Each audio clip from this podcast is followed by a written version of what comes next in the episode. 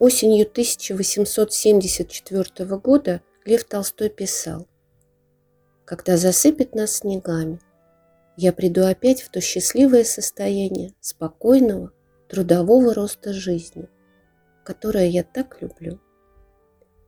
По словам Софьи Андреевны, зима была у них самой рабочей порой. Именно в это время года все были заняты. Лев Николаевич – работой над своими сочинениями. Софья Андреевна – детьми, домашним хозяйством, переписыванием для мужа. Дети – учением. Дети учились от 6 до 8 часов в день по расписанию, составленному для каждого индивидуально Софьи Андреевны. В середине дня, после завтрака, то, что мы сегодня называем обедом, был большой перерыв. Вот тогда-то и начиналось веселье. Илья Львович писал, «За уроками не сидится. Смотришь поминутно в заиндевевшие окна. На них мороз разрисовал какие-то папоротниковые ветки, какие-то кружева, полоски и звездочки. С утра из-за этих узоров солнце кажется ярко-красным. В комнатах горят и трещат печи, на дворе холодно. И стопник Семен приносит лишнюю вязанку мерзлых березовых дров – и шумом сбрасывает ее на пол. Наконец завтрак.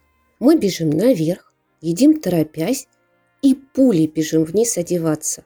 Полушубки, валенки, шапки с наушниками. Берем коньки в руки и под гору к пруду. Надеваем коньки и начинается беготня. Дорожки на пруду расчищены большим кругом, но мы сами проделали лабиринты, переулочки и тупички и по ним вертимся. Приходят папа и мама и тоже надевают коньки. Ноги зябнут, пальцы онемели, но я молчу, потому что боюсь, что пошлют домой греться. Увлекаются все. Давно пора идти домой, но мы выпрашиваем еще несколько минут, еще немножечко. В начале зимы, когда лед был еще не прочен, нам не позволяли кататься по большому пруду, и мы отправлялись на Нижний – который был меньше и, главное, мельче. На большом пруду у нас была устроена деревянная гора, и всю зиму расчищались дорожки. И родители, и педагоги, и дети, и приезжающие на праздники и выходные гости все весело катались на коньках. На коньках не только бегали, но и играли в горелки, плясали кадриль, мальчики прыгали через барьеры, перегонялись и очень веселились. А Лев Николаевич со свойственной ему страстностью во всем добивался делать на одной ноге круги и вообще всякие замысловатые фигуры на коньках. А еще были лыжи и катание с горок на скамейках. Мы быстро скатывались по хорошо укатанной дороге и в конце горки обыкновенно с хохотом и визгом вываливались в снег, пишет Сергей Львович. Вечером в хорошую погоду устраивали катание на санях. Причем особое удовольствие, опять же, состояло в том, чтобы из них вываливаться. Запрягали лошадь и по санному пути шутками, смехом мчались, как правило, до Козловки и обратно. А еще зима – это чудесные праздники. Рождество, Новый год, святки с маскарадами и домашними спектаклями. Начинали готовиться заранее. Татьяна Львовна вспоминала. По вечерам мы все собирались вокруг круглого стола под лампой и принимались за работу. Мама приносила большой мешок с грецкими орехами, распущенный в какой-нибудь посудине вишневый клей, который еще задолго до этого собирался нами со стволов старых вишневых деревьев. Каждому из нас давали по кисточке и тетрадочке с тоненькими, трепетавшими от всякого движения воздуха золотыми и серебряными листочками. Кисточками мы обмазывали грецкий орех, потом клали его на золотую бумажку и осторожно, едва касаясь ее пальцами, прилепляли бумажку к ореху.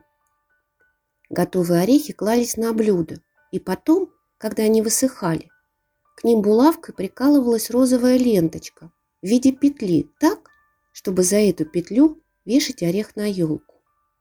Это была самая трудная работа, надо было найти в орехе то место, в которое свободно бы входила булавка, и надо было ее всю сунуть в орех. Кончившие орехи, мы принимались за картонажи. Заранее была куплена бумага, пестрая, золотая и серебряная. Были и каемки золотые, и звездочки для украшения склеенных нами коробочек. Каждый из нас старался придумать что-нибудь новое, интересное и красивое. Клеились корзиночки, кружечки, кастрюлечки, бочонки, коробочки с крышками и без них, украшенные картиночками, звездочками и разными фигурами. Потом одевались скелетцы. Это были неодетые деревянные куклы, которые гнулись только в бедрах. Головка с крашенными черными волосами и очень розовыми щеками была сделана заодно с туловищем. Ноги были вделаны в деревянную дощечку, так, чтобы кукла могла стоять. Этих скелетцев мама покупала целый ящик, штук сто. Все мы запасались иголками, нитками, ножницами и начинали мастерить платья для голых скелетцев. Одевали мы их девочками и мальчиками, и ангелами, и царями, и царицами – наряжали в разные национальные костюмы. Тут были и русские крестьянки, шотландцы, итальянцы и итальянки. Все эти подарки получали крестьянские ребята. Дети толстые тоже получали подарки. Причем, по словам Ильи Львовича, запас наших детских игрушек пополнялся раз в год на елке. На святках наряжались. Обязательно были медведь, медвежий поводырь и коза. Были и паяцы, клоуны, старики и старухи, мужики и бабы. В зале собиралось все население усадьбы. И начинался пляс под звуки барыни, которую играли в четыре руки, а потом и просто под гармошку. Также заранее начинали готовить и домашние спектакли. Выбирали пьесу, распределяли роли, а играли в спектаклях дети толстых – и их знакомые. Шили костюмы, готовили сцену, репетировали. Наша сцена, хотя и невелика, но очень мила, писала Софья Андреевна своей сестре. Занавес поднимается. Подмостки довольно высокие и освещены снизу, как в настоящем театре. На спектакль приглашали родственников и знакомых, дворовых и крестьян. Когда праздники заканчивались, долгими зимними вечерами все семейство собиралось в зале. Читали книги, как правило, вслух. Это были сочинения Жюля Верна, «Вокруг света 80 дней» и «Дети капитана Гранта», «Робинзон Крузо Дефо», «Три мушкетера Дюма», «Хижина дяди Тома Бичерстоу», Дэвид Копперфилд Диккенса и многие-многие другие. Некоторые книги были без иллюстраций, и Лев Николаевич сам рисовал к ним картинки. «Мы с нетерпением ждали вечера», – писал Илья Львович, и всей кучей лезли к нему через круглый стол, когда, дойдя до места, которое он иллюстрировал, отец прерывал чтение и вытаскивал из-под книги свою картинку. После Жюля Верна нам читали трех мушкетеров, и папа сам вычеркивал те места, которые нельзя было слушать детям.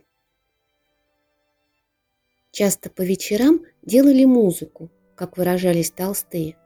Исполняли на рояле любимые произведения Шопена, Моцарта, Баха. Иногда мои сестры Таня и Маша плясали русскую, пишет Сергей Львович. Таня умела хорошо подражать деревенским бабам, а Маша отличалась грациозностью. В Ясной Поляне танцевали вальс, польку, мазурку и кадрили, а иногда, пишет Лев Львович, отец сам пускался вальсировать, всегда с одной и той же своей дамой, моей матерью. Он подхватывал ее легкую фигуру и ко всеобщему восторгу нас, детей, быстро делал с ней целый круг по зале. Конечно, зимой случались и простуды, и насморки, и больное горло, и отмороженные уши.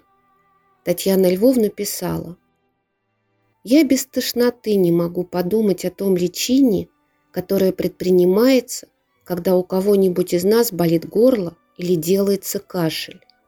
Няня тогда растапливает сальную свечку на серебряной столовой ложке, вынимает фитиль и дает нам пить это растопленное сало.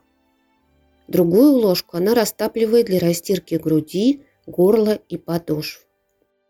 После растирки больное горло повязывается шерстяным чулком, непременно с левой ноги. Натирали тело теплым прованским маслом, давали питье. Очень было приятно вместо обычного молока получать чай с малиновым вареньем. Приятно было быть избавленной от уроков, но все же лежать в постели, когда хотелось бегать и кататься на коньках, было тяжело. Thank you.